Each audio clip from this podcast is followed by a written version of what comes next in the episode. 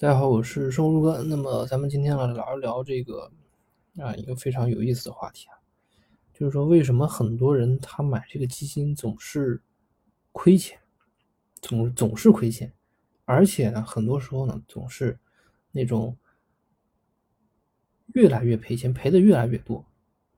这个我觉得呢，他这个其实很有很多方面的原因，有很多方面的原因。那么首先第一个方面啊，就是他对这个基金啊，就是没有什么了解，就是他真的是对这个基金没有什么了解。他对基金的唯一了解就是说什么呢？就就是某个排行榜啊，就是看哪个排行榜，哎哪个排第一个啊，感觉那个哎呦今年这个啊基金赚了多少多少，然后一看哎呦这个收益挺不错的，然后就买。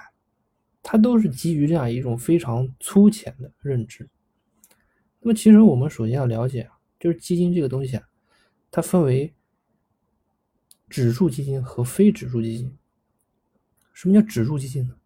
指数基金就是它是跟踪一个指数，跟踪一个指数，比如说沪深三百指数，比如说上证指数，它是跟踪这个指数的，它跟这个基金经理几乎没有什么关系啊，就是跟这个基金经理他个人能力呢，它是没有什么关系的。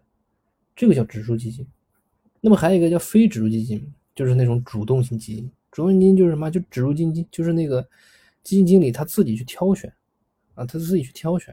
那么这种情况下呢，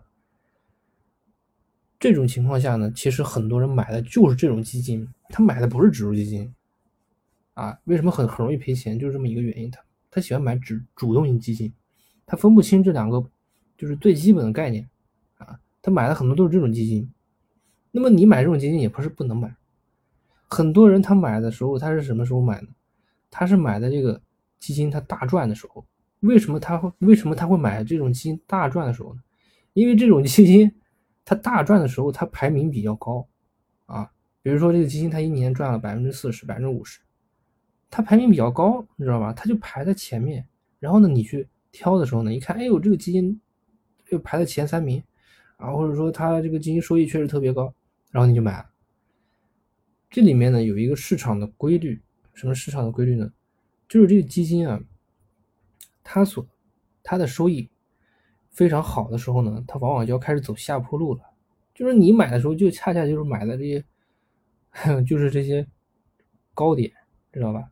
你买完之后，它就开始跌，所以往往会出现这样一种情况。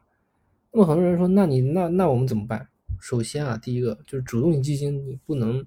说就是说，越就是说看哪个啊涨得多你就去买，这是一个非常粗浅的认识。你得去看这个人怎么样，就是他这个基金经理他这么多年的他的这个投资收益怎么样？你要从很多年的这个角度啊看他一个业绩，而不是说哎呦这个人他这个最近几年啊特别特别厉害，之前就一直很烂，那说明他可能很有可能是赶上了一个叫什么，就是风口。啊，他就赶上这么一个风口，然后赚特别多。那么如果说你在这种情况下，啊，你去买这种基金，那很可能他没有，他很可能他因为某种客观条件，他可能还是很差，他没有那种挑选优秀公司的能力。他是就是就是风来了，他猪都能飞起来，就这个意思啊，就这么个意思。所以你一定要看他的真实能力。所以这个呢，就是呃非常重要的一个原因之一。那么第二个原因呢，就是客观条件，就是今年的市场啊，确实是波动性非常的大啊，波动性非常的大。那么在这种情况下呢，你像上证指数，比如说它都跌了百分之十，那么很多时候呢，你在这种情况下，很多这个基金它它也它就它它它就跟随着这个指数，它也会做的比较差，这个是客观条件啊，这个是客观条件。